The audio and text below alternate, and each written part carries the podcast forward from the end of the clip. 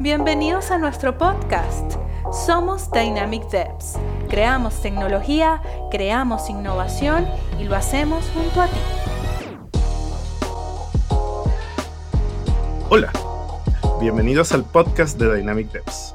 Yo soy Jonathan González, CEO de Dynamic Devs, y hoy tenemos un tema distinto, pero no menos importante. En la industria de tecnología hemos tocado muchos episodios de cómo se experimenta el desarrollo en distintos rubros, pero en los videojuegos no lo habíamos tocado. Por eso tengo a alguien aquí que sabe de la industria tanto indie como AAA de los videojuegos. Un amigo, un compañero de la universidad que no se dejó, no, no, no codiaba los monolitos de base de datos que nos pedían, sino estaba muy pendiente en lo que hace hoy en día, que es el diseño y desarrollo de los videojuegos. Con ustedes, Alexander Formoso, Weapon Designer en Electronic Arts. ¿Cómo estás, Alex?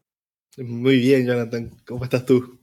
Todo bien, todo bien. Un gusto tenerte acá para un tema distinto de la cual vamos a aprender bastante de ti, de tu experiencia, de todo, pero antes de ello, cuéntanos, ¿quién es Alexander? Cuéntanos de tu carrera. Bueno, un gusto para mí también estar aquí y un gran honor. Sabes que cuando yo, yo me gradué, como tú, pues, de, ingeniero en informática por allá en Venezuela, estuve trabajando un tiempo allá en, Venezuela también. yo conseguí trabajo en una compañía que era de como cuestiones de media. Eh, ellos hacían publicidad y advertisement, pero um, trataban de hacerlo, ¿sabes? Esos jueguitos chimbos que salen en tu browser, que son así de que, que metes cinco goles y te ganas un ticket. Y, eh, bueno, ellos trataban de hacer eso, pero, pero un poco más, un poco más grande, pues, como que la, bájate la aplicación móvil de Cinex y mete unos goles y te llevas unas vainas. Entonces, estaba trabajando para ellos, de hecho, con ellos fue que hice mi tesis entonces ya por ahí como que quedé enganchado y cuando terminé esos proyectos con ellos y ellos estaban, querían hacer otros proyectos más, más de software, más como que web, de, desarrollo web y vaina, yo dije, coño, esta vaina no es lo mío. Entonces ahí me, me fui para Estados Unidos, me hice un, un, un posgrado allá, trabajé, saqué un juego indie con unos amigos del, del posgrado y de ahí, con todo ese pedo de la visa, y como uno es latino y lo ven feo, terminé teniendo que mudarme para República Checa. Allá trabajé en Bohemia Interactive, trabajé en Vigor y en Arma. Después para Wargaming, World of Tanks y otros proyectos que todavía no han salido. Y ya desde hace un año, aquí en Electronic Arts, este, acabamos de lanzar Battlefield 2042. De una recepción mixta, pero, pero ahí está, pues. Para adelante siempre. Interesante. Oye, cuéntame un poco de los roles y cuéntame de, de tu interés, ¿no? ¿En qué momento empezó ese interés por los videojuegos, ¿no? Sí, yo ya te conozco de antes, así que yo, yo sabía que a ti te aburrían ciertas materias que no querías ni verlas solo por estar codiando videojuegos, muy pendiente del desarrollo y de las innovaciones que traían. Yo siempre he estado guindado de los videojuegos, como que el hobby ha sido siempre un hobby importante para mí por múltiples razones, ¿no? Lo de todo lo de escapismo, que te da un mundo diferente al tuyo y explorar diversas vainas. Alto fanático de Pokémon y todas esas vainas en su época, pues. Pero realmente el, el, el, cambio entre este, esto es una cosa que me interesa, a, esto es algo que me gustaría hacer, ocurrió fue en la universidad. Todo gracias a un, un profesor que yo le tengo mucho cariño, e incluso hoy día mantengo una relación, relación de amistad con él, Ciro, Ciro Durán. Claro, claro. Él, él, era el profesor de una materia electiva en la católica donde era eh, producción de videojuegos. Y él fue el que me metió en ese pedo y me dijo, mira, tú sabes que hay, una, hay un evento que se llama el Global Game Jam y es como este evento donde un montón de gente online a través del mundo se reúnen en distintas sedes a, matarse un fin de semana haciendo videojuegos, pues. Y hacen unos proyectitos bien de pinga y colaboras con un montón de gente que, que ni siquiera, probablemente ni siquiera sepan programar, pues. Conoces gente de todas las otras categorías, gente que hace música, gente que hace arte, este, gente que no hace ninguna y lo que hacen es tener ideas y pensar en matemáticas y otras vainas. Entonces, gracias a él fue que yo fui al, al, primero de los Global Game Jam allá en Venezuela y terminé haciendo amigos que incluso hoy mantengo relación de amistad con ellos. Fui a como tres o cuatro allá en Venezuela e incluso después fui a otros online. Y yo creo que fue desde el primer Game Jam que ya yo dije como que, verga, esto es algo que, que de verdad, si existiera la posibilidad de hacer en el futuro, esto es algo que me gustaría hacer. Y desafortunadamente esa fue una vaina con la que yo tuve que lidiar este, bastante durante mucho tiempo con toda esa dualidad de que esto es algo que a mí me gustaría hacer, pero en Venezuela no hay lugares en donde los pueda hacer al nivel en el que yo quiero. Y, yo tampoco tengo plata como para estar montando aquí mi estudio y contratando un poco de gente y artistas e ingenieros para que hagan las cosas que yo quiero. Entonces, fue bastante investigación de, ajá, y, si quiero hacer esto, ¿cómo hago? ¿A dónde voy? ¿Qué necesito? Y por eso fue que terminé dándole la vuelta a Europa para, para trabajar en esto, pues. Perfecto. Igual, muy bien, y te felicito por, por ser perseverante, porque obviamente hay, no sé, de mil desarrolladores, 999 saben de base de datos y desarrollo web, y uno está en los videojuegos, ¿no? Porque es una industria igual de difícil, ¿no? Pareciera que es como dentro de la industria de los videojuegos, eh, también aplica lo mismo como cuando se quiere dedicar a, a las artes, música, pintura, donde te dicen, oh, pobre. Eh, es súper es súper complejo, ¿no? Es así. Eh, cuéntanos un poco cómo, cómo fue tu educación en los videojuegos de entender que igual es un mundo multidisciplinario, ¿no? que no hablamos de solo codificar, que hay muchas cosas que hacer, ¿no? desde el guionista, desde el ilustrador. Cuéntanos, ¿qué interviene, qué, qué roles más intervienen en el desarrollo de un videojuego y cuál es tu realidad en, en Electronic Arts con respecto a los roles? ¿Qué ves ahí? Bueno, bueno, te comento así como una anécdota interesante, ¿no? El primer coñazo que yo me doy con eso, el primer golpe que yo me doy con eso, es este, en uno de esos Global Game Jam, donde yo me siento con un montón de gente que me presentaron, mira, esta gente y tal, necesitan otro chamo que eche código, ok, fino, yo me siento con ellos. Este, y cuando me doy cuenta, yo tengo mi, mi, mi stack tecnológico, pues yo estaba trabajando en un motor gráfico que se llama Unity, este, uno hace scripts en C Sharp y uno más o menos mantiene sobre su eh, arquitectura de código con unos patrones old school, que si, ¿sabes? Observer o Singleton, cosas así. Y yo creía que yo lo tenía todo resuelto y cuando veo resulta que los dos chamos que hacían arte, ellos tienen un tech stack tan complejo o más grande incluso que el mío, con exporters, con Photoshop tools, custom brushes, ¿sabes? Un montón de vainas que yo digo, plugins, y yo digo, ¿de dónde sacan toda esa vaina? Entonces es como que se te abre la cabeza y tú dices, coño, ¿sabes? Cuando tú tienes 50 herramientas en tu día a día, estos tipos que no tienen ni idea de lo que tú haces y que lo que tú haces para ellos es brujería, es idéntico al otro lado de la moneda. Lo que ellos están haciendo para ti es una brujería y tú te imaginas que, ah, no, estos tipos hacen sus modelitos 3D así como uno lo ve en el tutorial 1, 101 de 3D Max o una cosa así, pero resulta que ellos tienen todo ya montado con plugins y herramientas para acelerar su trabajo y uno ni siquiera tiene ni idea de que eso existe, pues. Entonces, eh, ese fue como que el, el, primer momento en el que se me abrió la cabeza y dije como que, ok, o sea, esto es mucho, mucho más complejo de lo que uno creía. Y si te tocara enfrentarte a todos estos problemas uno mismo solo, este, no terminas nunca. O tienes que terminar un proyecto muy, muy pequeño para poder de verdad llevarlo a, a, finalidad. Qué bien. Y cuéntame, cuéntame algo, precisamente ya que, que mencionas eh, el número de personas involucradas, la cantidad de roles, ¿cómo, cómo se administra un, el, el desarrollo de un videojuego? ¿Cómo, ¿Cómo se planifica? ¿Cómo se piensa? Bueno, ese, ese es interesante, ¿no? Mientras el proyecto es más grande, más gente terminas metiendo solamente encargada de, de, eso, del scoping, del management, de cómo están las tareas, cómo está el estado, qué vamos a poder hacer y qué no vamos a poder hacer. Y eh, es como, como una labor, ¿cómo se dice eso en, español? Eh, como un thankless labor, ¿sabes? Eh, no le damos las gracias que de verdad necesitan a todo ese montón de gente de management, porque dices, son managers, eso no hacen un coño. Este, pero resulta que realmente sin ellos no, no podríamos llevar el juego a, finalidad. O sea, dentro de mi equipo de, de, eh, weapons, de armamento, somos como 20, casi 30 personas. Y ahí tenemos eh, código para todo lo de este, mecánicas y tuning. Tenemos designers como yo, balance y, configuración.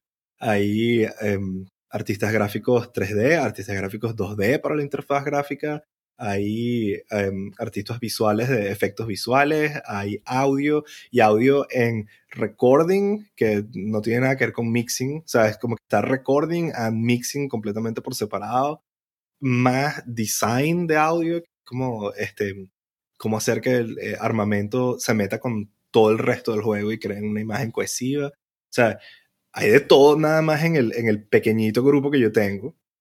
Y todo lo que nosotros hacemos tiene que hablar el mismo lenguaje, eso tiene que comunicarse al jugador de la misma forma que vehículos lo va a hacer, que mapas lo va a hacer, que progresión lo va a hacer, que este, back-end y online services lo va a hacer, ¿sabes? Todos tenemos que hablar el mismo lenguaje en todo eso.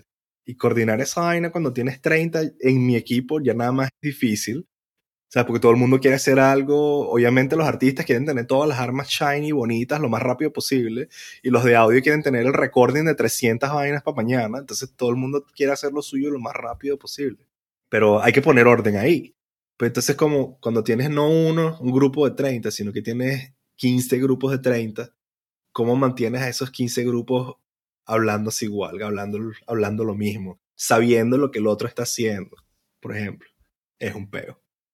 Claro, no, no, no, suena, no suena fácil, ¿no? Especialmente eh, en, en, la industria, ¿no? Porque, o sea, igual me cuesta, todavía no tengo el mindset, ¿no? De un videojuego, pero por ejemplo veo, no sé, juegos de estos donde son mundos abiertos. Mm. Cada detalle, todo, o sea, el diseño de los mapas, eh, el arte, es como que, wow, cómo, cómo todo cómo todo se construye, ¿no? Porque me imagino que incluso para hacer una habitación dentro de ese mundo abierto, seguramente hubo una meeting involucrada. Yeah. Eh, eh, por ejemplo, para ese ejemplo que tú pones, hay una cosa que se llama las métricas, que es, por ejemplo, qué tan alto es el personaje que el jugador va a manejar, qué tan alto va a poder saltar y qué tan alto, qué tan bajito se va a poder agachar, por ejemplo. Entonces, eso es como que una de esas meetings que ocurren muy, muy temprano este, para decidir eso y eso se pone en una tableta de piedra y el que toque esa broma lo despiden, porque de ahí en adelante es que se va a construir todo. Entonces, ¿sabes? Con que alguien monte una piedrita en un mapa que sea un pelo más alta que la métrica del salto, entonces el jugador no se puede encaramar ahí. Entonces es, ¿sabes? Horrible, chimo, no se puede. Entonces es eso, es un montón de reglas al principio y que todo el mundo las mantenga pero después las reglas quieren cambiar por una u otra razón, cómo ajusto, qué se puede ajustar. Aparte que, una cosa sí que puedo agregar, es, cuando trabajaba en, en, software, este, y sobre todo al principio de la carrera, que era como que uno estaba aprendiendo lo que era ágil, ¿no?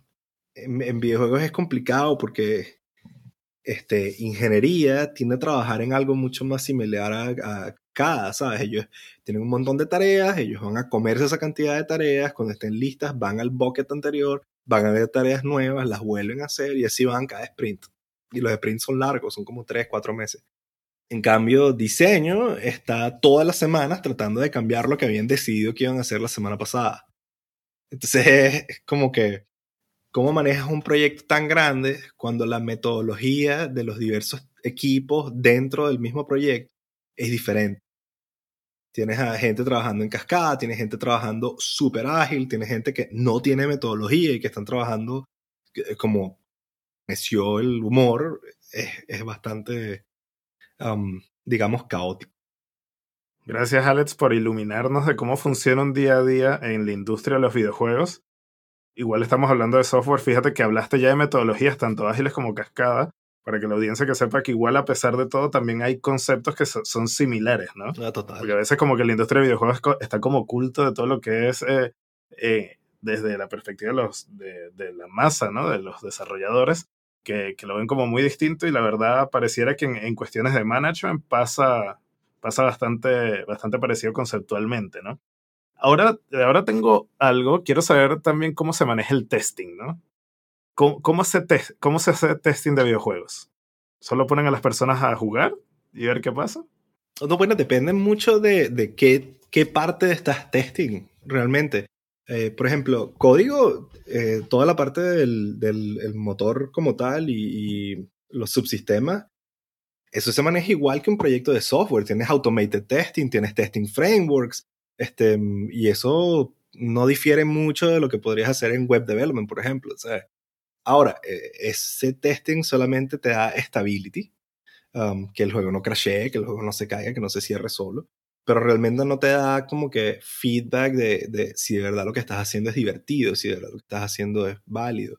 Ahí es donde tienes playtests, todo el mundo se sienta, o bueno, no todo el mundo, un subset del estudio planifica para sentarse a jugar todas las semanas, todos los meses, y tratamos cuatro horas, cinco horas mínimo a la semana, este, de tratar de probarlo todo lo que se puede para tratar de identificar esos inconvenientes en el diseño en el que algo que estamos que, que, que nació de una hipótesis no está resultando. O sea, yo creo que saltar en paracaídas de una ventana va a ser épico cuando lo haces en realidad te disparan porque eres un objetivo fácil, porque el paracaídas te muestra en el mapa desde lejos. Entonces, ah, mira, no, no fue tan buena idea.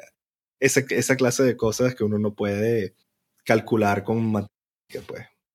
Perfecto. O sea, tal como en el desarrollo convencional, estamos hablando del desarrollo de un producto, ¿no? Que... Correcto. ¿Y, ¿Y tú, Alex, participas en esas pruebas también? Pasas de, ser un weapon designer a, a, ser ese subconjunto de personas que sí se va a tener una semana de probar.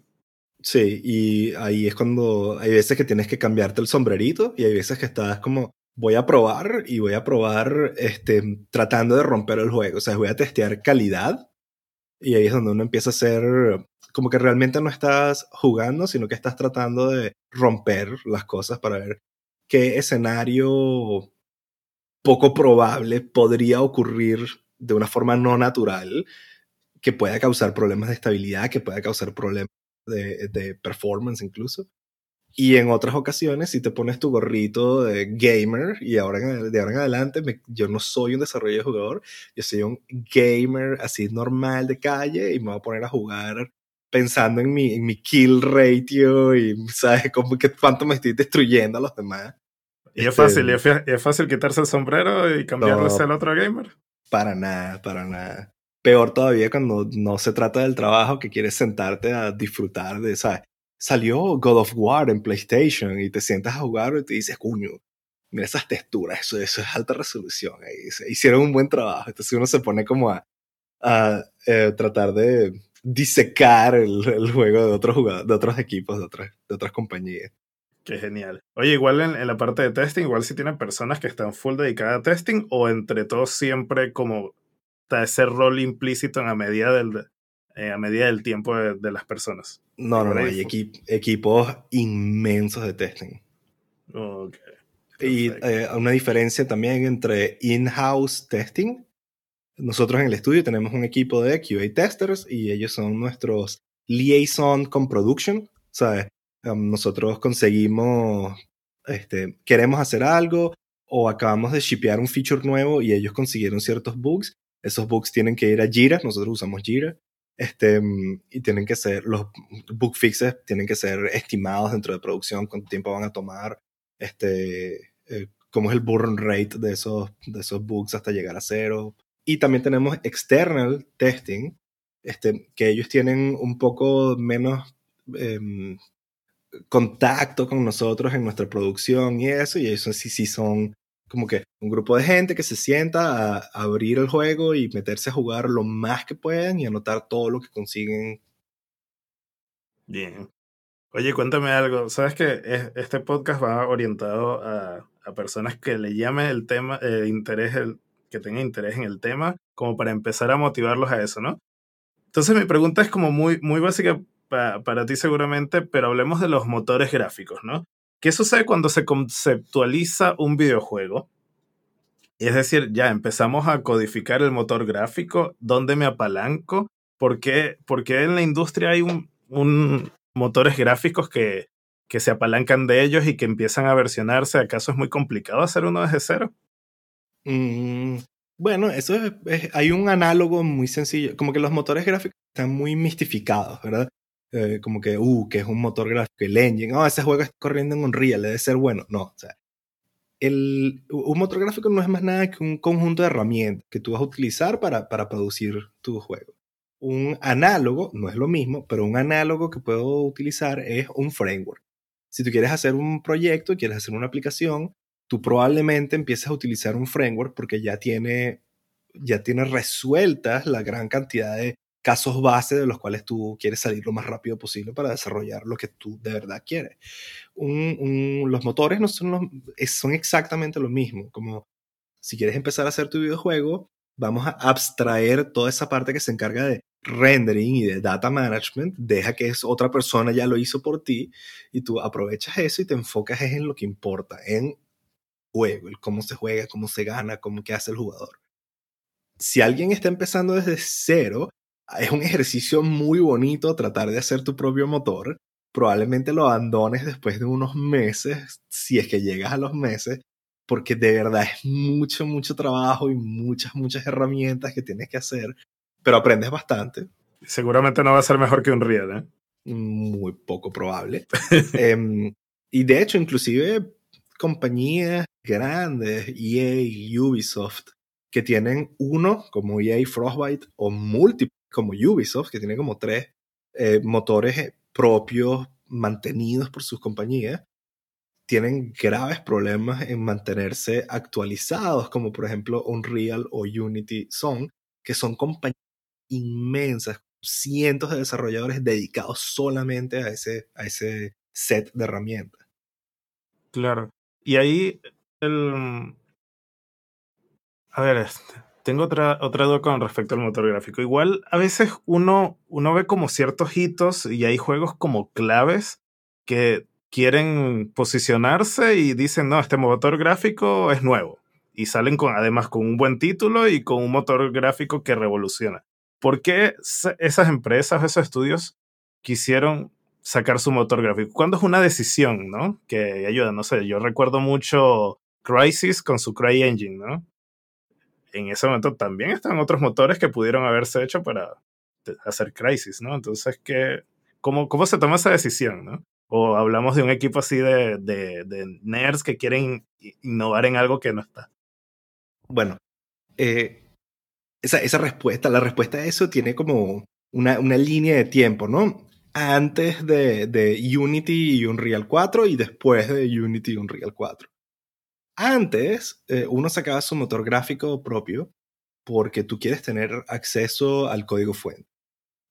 Eh, si tú desarrollas tu propio motor gráfico, tú sabes cómo está hecho todo, tú conoces la arquitectura, tú puedes cambiar todo, inclusive puedes llegar a tener sistemas dentro de sistemas que cambian la arquitectura base de cómo están hechos eh, todo. Puedes tener una parte del motor programado orientado a objetos, Después puedes tener otro que hoy día es bastante popular, lo de ECS, Entity Component. Este, mm, tú tienes control de cómo haces todo.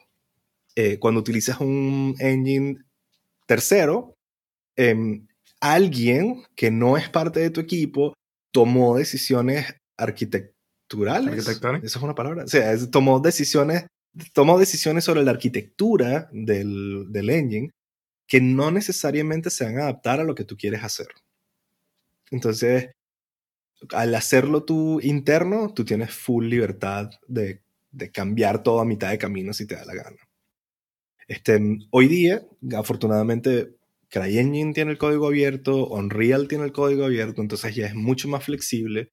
Eso ha generado una gran popularidad y se ha disparado el uso de estos engines, sobre todo Unreal sobre todo por, de Unreal y por compañías medias y medias grandes, que dicen, ok, tenemos todos estos recursos internos y ya no tenemos que preocuparnos en hacer nuestro propio engine y tenemos el código fuente, lo podemos cambiar y adaptarlo a lo que nosotros queramos, ¿sabes? Que estamos esperando. Sin embargo, eso está bien cuando quieres lanzar tu propio motor, eh, perdón, tu propio juego, em, que para muchos equipos medianos eso es lo importante. Em, pero compañías grandes em, EA, Ubisoft, Crytek, CD Projekt Red, no solamente tienes que hacer el juego, tienes también todo un set de tecnología alrededor del juego. Por ejemplo, Ubisoft y EA tienen las tiendas, sea, Origin y Uplay. ¿Cómo integras tu proceso de desarrollo para tus equipos con esos storefronts para que puedas hacer tests cerrados, tests abiertos, open beta, eh, toda esa distribución online, todo ese tipo de cosas. Entonces, tu engine deja de ser solamente un motor gráfico que pone cositas 3D en la pantalla y pasa a ser todo este backend que levanta servidores en tiempo real, containers, toda esa vaina. O sea, es, mucho más grande. Qué bien. Sin embargo, yo tengo una percepción que a veces uno abre un videojuego y tú, al igual que pasa con un sitio web, que tú ya empiezas a ver algunos rasgos en, en, el path del URL o en algunas cosas, mm, esto lo hice usando este framework. Y aquí a veces veo videojuegos que solo los veo la estética y yo digo, mm, esto es un real. Huele un real. Total, totalmente. Entonces, eh, la, eh, la, la, toma de decisión de un motor gráfico no va por también la estética que pueda, que pueda brindar, porque a veces realmente hay, hay diferencias, ¿no? No sé, juegos como Uncharted, es como que lo veo y como, ah, hay algo distinto, ¿no? En este videojuego. Eh, a nivel gráfico, ¿no? Además de la, de la historia. Entonces, no, eh, ¿hay algo más uh, que, que, un motor gráfico que de hecho no te pueda dar? Um, esa, esa, esa, pregunta es interesante. Eh, y, eh, lo de que tú dices de que cuando ves unos juegos y te dices, mmm, te huele un real. Eso es completamente cierto. Es absolutamente cierto. Este, y yo trabajé con un Real en el pasado, así que muy, muy eh, al tanto de eso. Y eso en casi el 95% de los casos es um, falta de recursos. Un Real tiene muchas herramientas y muchos sistemas ya hechos, lo que ellos llaman como el Unreal Gameplay Framework. Um, y si tú no quieres rehacer la rueda, tú utilizas la que Unreal te da, o la que Unity te da, o la que eh, el engine de, tu elección te dé. Y si mucha gente no quiere rehacer la rueda y termina usando la misma, pues ves la misma rueda en múltiples juegos. E, ese es el mismo ejemplo de Unreal, que el que tú mencionabas. No, se trata de que um, como que falta de calidad o que tú digas, ah, ¿qué es esto? Sino que hay ciertas decisiones que se tienen que tomar en producción en donde dice, mira, no vale la pena invertir tiempo y dinero en rehacer esto, utiliza la que está ahí y ya. Es, un ejemplo muy famoso es lo que le llaman un real water. Um, si ves múltiples juegos hechos en un real, todos tienen la misma agua que parece gelatina. Uh, y eso es un, eso es un, como que un una característica muy particular del, del, shader de agua de Unreal. Y es verdad, eh, si te pones a ver como que de verdad hace falta dedicar un equipo de ni siquiera 3D art, como rendering engineer, que son rarísimos y costosos contratarlos. De verdad tenemos que contratar uno para que rehaga agua. O sea, de verdad hace falta. Claro, especialmente de un juego que no sé, el 90% es tierra. Está bien. Exacto. entiendo, ya entiendo el punto, ¿no? todo, gracias, gracias por eso, pero, pero lo que también me estás diciendo que podría manejar un motor gráfico como un Real que no parezca un Real, ¿no? O sea, las posibilidades están. Sí, totalmente. Pasa mm, eh, con un Real. Em, pasa, pero los ejemplos en los que ocurre son de alto perfil, hay mucho dinero involucrado. Sin embargo, con Unity ocurre que hay muchos juegos que los ves y tú no tienes ni idea de que es Unity a primer, a primer impacto. De hecho, se toma cierto tiempo verlo y decir como que, ah, ver, que esto fue hecho en, Unity. Totalmente, sí. Es el logo, así. Oh, oh te sorprende. Oh, sí, sí, fíjate que me ha pasado, ¿no? Exacto. oye, gracias por contarnos tu, tu experiencia en la, en la AAA. Ha sido bastante reconfortante pero también ha sido alguien que ha estado en las trincheras, ¿no? Eh, con respecto al mundo indie. Ahora cuéntanos, cuéntanos, ¿qué, ¿qué, diferencia hay, no? Estamos hablando de una startup a una gran corporación, tal cual, la misma analogía, ¿no? Estamos buscando hacer analogías de todo, pero en Indie Games, cuéntame, ¿cuál es tu experiencia? ¿Cómo, cómo incursionaste ahí? ¿Cómo te fue? Bueno, mi, mi experiencia fue como estudiante, al mismo tiempo tratando de hacer este, con, con otros estudiantes, pues. Eh, todos quebrados, o sea, estamos gastando el dinero en pagar el máster, obviamente no tenemos dinero para pagarle artistas ni nada, pero lo, importante de lo de la, diferencia más grande es en cómo maneja producción. Producción en juegos muy grandes ocurre a, larga escala y con unos tiempos, eh, ¿cómo se me está? Eh, con una líneas temporales muy, muy largas. O sea, tú básicamente planeas los siguientes 6, 7, 10 meses. Y ah, hay gente que tiene backlogs de 3 meses ya planificados, así que no necesitan hablar con un producer por 3 meses.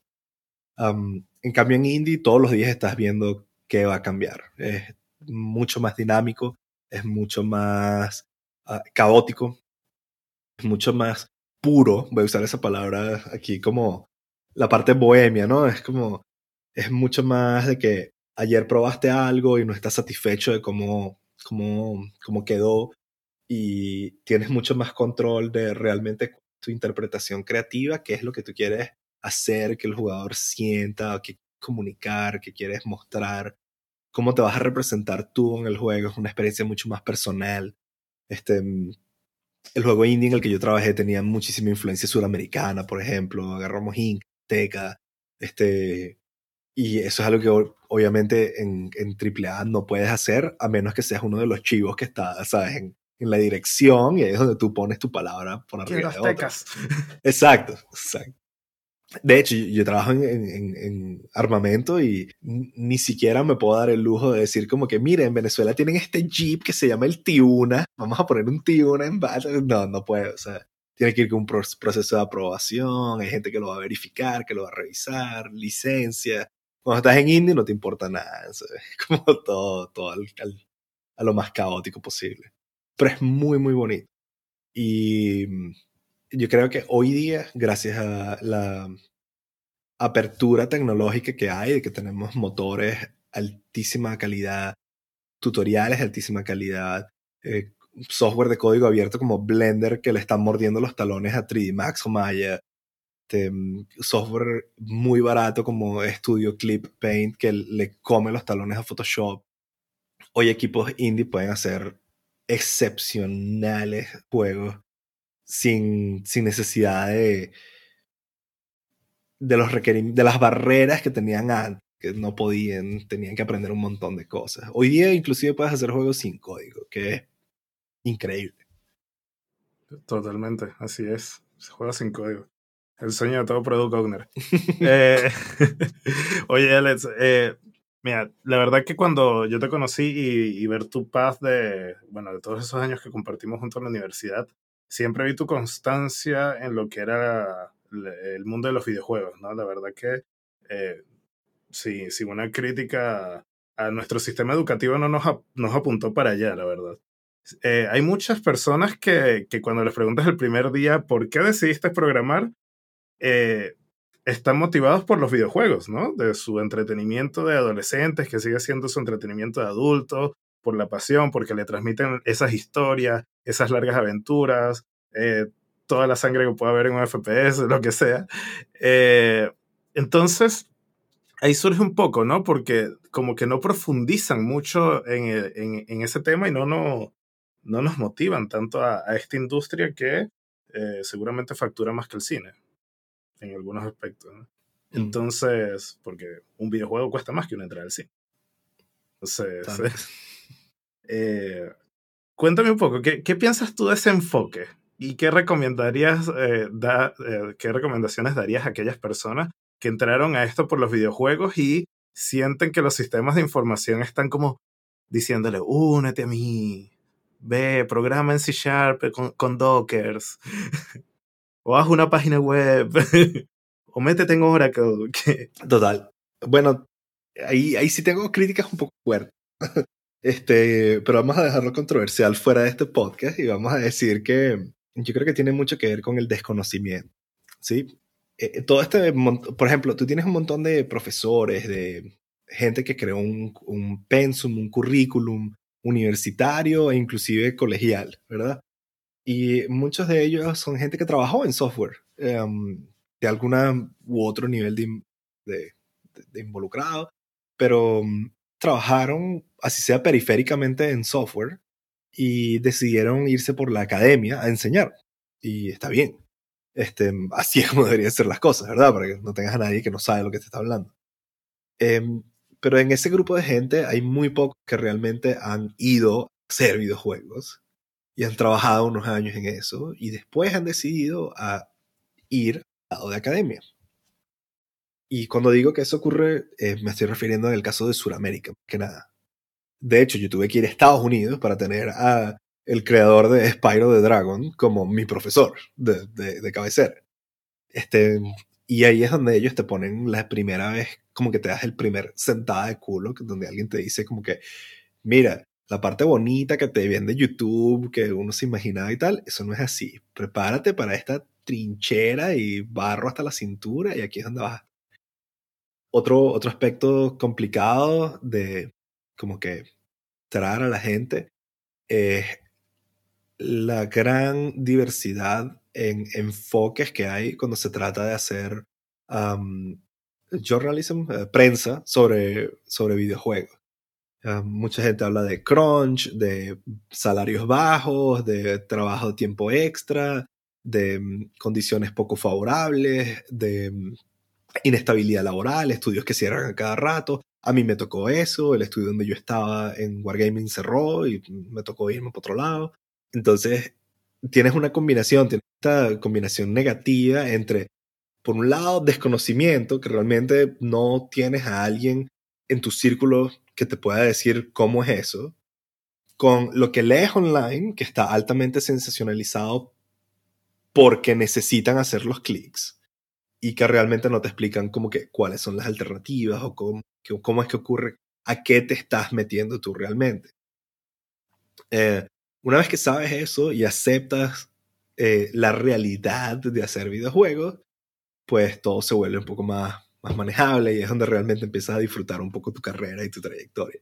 Entonces, con estas dos combinaciones negativas, ahí es donde te digo lo de que mucha gente piensa en apuntar a videojuegos para hacerlo su carrera, pero hasta tienen tres meses ya como, como su carrera, no sabían a lo que se estaban metiendo. Yo incluido. Este, y como que una recomendación que yo le haría a cualquier persona que esté pensando en, en, videojuegos y no por sistemas de información es como pensar realmente en qué quieres hacer. ¿Cuál es la parte que realmente te llama la atención? Y no la parte bonita, la parte idílica, la parte, oh sí, diversión para toda la familia. No, ¿sabes? Por ejemplo, em, yo soy un, weapon designer. Yo diseño armamento y gunplay y disparos y cómo hacer que píxeles te hagan sentir bien cuando le haces algo a otros píxeles. Y el 90% de mi trabajo es Excel. Y eso es algo que uno no sabe, como que, uh, vas a estar tuneando y balanceando weapons. Sí, eso significa que estoy todo mi día metido en una combinación entre bases de datos y tirando queries en SQL y dumpeando CSVs en Excel y haciendo gráficos y buscando eh, anomalías en los gráficos y tratar de resolver esos números y fórmulas matemáticas, crunching, aproximaciones, estandarizaciones, nivelación, ¿sabes? Es matemática hardcore, pues, que, que nosotros aprendíamos en la universidad de un poquitico. Entonces es como, ah, vas a estar haciendo armas, qué divertido, qué disparos y vaina. No, mira, en realidad mi trabajo es 90% Excel.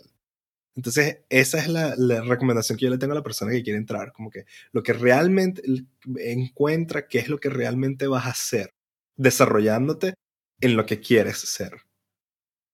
Mire, yo, que yo en backstage que te tenía envidia porque pensaba que mi trabajo era puro Excel, ¿eh? Tenemos más en común entonces. Sí, yo me imagino que para simular los escenarios, ¿eh? sí, todas las simulaciones, todas tienen que... sí, Excel es una gran herramienta, mira. Qué, qué sorpresa, chicos. Sí, o sea, a ver, aquí siempre como en Dynamic Devs, en nuestras reuniones siempre hablamos inglés y Excel, o sea. Exacto. y yo creo que el orden va a cambiar, Excel inglés. Va a cambiar. Totalmente. Qué, qué, bueno, qué bueno tu experiencia. Oye, y um, en el desarrollo, una pregunta más de, de, de la industria AAA. ¿Cómo, mm hablaste de cómo funcionaban los equipos, ¿no? Pero cuando se acercan los tiempos de entrega, porque ahora, eh, eh, o sea, están sometidos a un release date seguramente, así como esta va a ser la fecha y ustedes seguramente la ven eh, y todos los días en el calendario pueden despertarse y se va aproximando y se va aproximando y ven que el backlog está, puede estar intacto, no sé. Eso me pasa a mí, ¿eh? No, no sé Qué, qué, le pasará a ustedes. ¿Cómo, cómo lidian con eso? Eh? ¿Cómo, cómo, cómo poner esto de forma elegante? Como que hay gente a la que le pagan para que yo no me preocupe por eso. Qué bueno. Es, así, como que em, mi, mi, equipo de producción, fantásticas personas, ellos son los que se encargan de eso. Eh, ellos básicamente son los que se encargan de decirme, mira, a ti la fecha de entrega, a ti eso no te importa. No pongas esa fecha en tu calendario, no estés pendiente de esa fecha, no dejes que esa fecha te estrese, porque cuando estás estresado y estás ansioso, tu trabajo es peor. Entonces, ignora eso. Ellos son los que se van a preocupar por eso. Y ellos son los que se van a preocupar por hablar con las partes de la, de la cadena de mando hacia arriba para dar estados de qué va a estar listo y qué no va a estar listo y cómo se pueden adaptar los planes y cuáles son los must have, los que se tiene que entregar y cuáles son los que sería bueno entregar y cuáles son los que podemos quitar mañana mismo. Pero para mí mi trabajo es, estas son tus tareas para este mes, para esta semana, para este día, ¿qué van a hacer hoy? Enfócate en eso, enfócate en terminarlo con el nivel más alto de calidad que puedas. Y si llegamos a estar en problemas, te lo vamos a decir. Pero, pero mientras no haya problemas, no te enfoques en las fechas, enfócate en la calidad de tu trabajo. Ok, qué bueno. Sí, pareciera que hay buenos managers en todo eso, ¿no?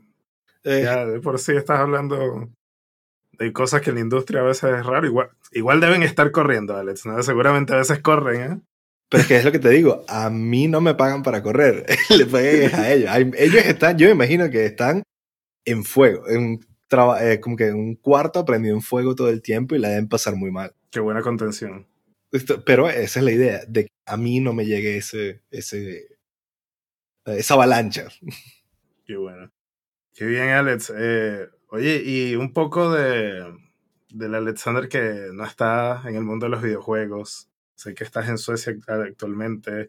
¿Tienes algunos hobbies, actividades que estén fuera del trabajo que quieras compartir con la audiencia? Siempre hacemos estas preguntas y si quieres recomendar algún libro o algo. No sé, no sé qué decirte, no sé qué decirte. Mira, este, mm, me gusta armar Lego, pero eso es como cualquier persona que le guste Lego. Tengo dos, dos perros, tengo dos corgis, ellos son mi pasatiempo que más tiempo ocupa, yo creo.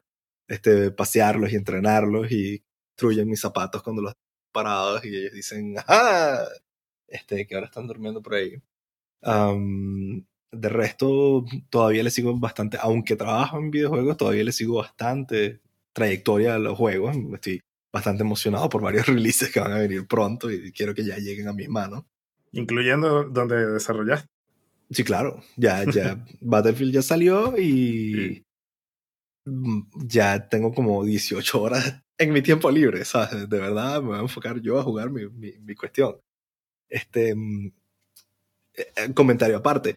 Es súper interesante ver cómo cuando uno te da el juego estudio es totalmente diferente cuando lo con la gente en vivo. Obviamente la gente en vivo es muchísimo mejor de lo que somos nosotros en el estudio. Entonces, todos los planes que uno tenía se caen y hay que reajustar. Oye, ¿tienes preferencias por usar tus armas? Eh, algunas sí. algunas sí. Este, pero de resto, no sé. Si estabas esperando algún hobby interesante. Ah, eh, colecciono y pinto miniaturas de Warhammer. No. Porque hay que llevar el nerd factor millón por ciento. Totalmente. y de resto, bueno, Oye, eh, ¿qué le dirías tú a un desarrollador de, que, o sea, que quiere incursionar en los videojuegos y no, no le gusta la física, las matemáticas? Lo ve lejos, pero... No, pero está bien. Si, si, si esa persona, que, que es un desarrollador de software. Sí. Ok, que no le gusta la física está bien, porque mm, gameplay um, probablemente necesita físicas. ¿Ok? Um, pero hay muchos otros sistemas que no. Eh, UI, por ejemplo, interfaz gráfica, UX, no requiere física, pero sí requiere matemáticas 2D. Eh, vectores, posicionamiento y eso. Puede ser que eso pueda ser algo que le guste. Um, pero no estoy forzándome para conseguir ejemplos en donde no haya que usar mucha matemática y no veo muchos. Ah, claro. Comparto lo mismo, ¿eh? No, parte de las tricky question de, de este podcast. No, la verdad es que hay una. Realmente conocimiento en estas ciencias aplicadas que hay que, hay que tenerlo sí o sí. A, mí, me, a mí me han agarrado muy mm, sorprendida a veces eh, cuestiones que vienen de, de, la Universidad de Cálculo 3 y me asustan, porque aquí me está hablando de como que, eh, por ejemplo, ray tracing, que es algo, una, tecnología relativamente nueva, ¿no? Entonces estamos hablando de cómo la luz está rebotando en ciertas situaciones y está causando una corrupción gráfica que no debería. Y él me dice como que, lo que pasa es que cuando agarras este vector y tienes el producto cruz con este otro, y yo así como que ya va, ¿el qué? El producto cruz. y yo, ¿sabes? Cuando yo no escucho eso, entonces, ¿sabes? Eh, esas ah. son cosas que vuelven, vuelven. Sí, sí, eso, oh, cálculo. Bueno, tú sí eres el de los que te sirve, ¿no? Cálculo. Sí. no, me vas a decir, ¿cuándo me va a servir esto a mí? Bueno, ahí tienes. Alex sí lo usa. lo usa bastante. Lo mismo con Excel. Con Excel, ah, bueno. Sí, verdad, nunca, nunca nos enseñaron Excel así pro, pro, no. A ver. Uno, uno trancado y que no, lo mío es Visual Studio y este QL y tal, y después, ¿y qué, qué haces tú? Excel. Sin Excel no puedo, no puedo hacer nada. Por cierto, está el Visual Studio 2022. Y con ese no es el que también va a tener la versión cloud. Eh, hay un Visual Studio Code que está en cloud, sí. Ajá. Ese sí, sí está, pero, pero cuando te das cuenta de que necesitas correr el server y que, hey, y que, bueno, miren, ya vaya, estas extensiones que usaba todavía, todavía le falta, pero está, hay buenos productos. ¿eh? Pero bueno, Alex, ha sido un gusto tenerte acá, compartir eh, contigo acerca de lo que manejas en la industria. Eh, hay, muchas similitudes, pero igual muchas cosas que, que llaman la atención también, ¿no? Y, y, toda la pasión y cómo coordinan las personas. Gracias por traer e iluminarnos con tus conocimientos y experiencias acá, tanto en la industria AAA como en la parte de eh, indie cualquier cosa también en la parte indie, yo creo que tendríamos un podcast entero para hablar, ¿no? De, qué es lo que motiva. Eh, y bueno, y saber si volverías algún momento a esa industria, ¿no? A ver, sé que seguramente algunos side projects por ahí deben haber. Ah, más de lo que puedo contar. Bien. Bueno, eh, recuerden a todos seguirnos en las redes sociales de Dynamic Devs, en LinkedIn, Instagram, Facebook y Twitter. Estamos ahí y nos vemos en otro episodio del podcast de Dynamic Devs. Chao Alex. Chao, un placer. Los esperamos en el próximo episodio del podcast de Dynamic Devs. Creamos tecnología, creamos innovación y lo hacemos junto a ti.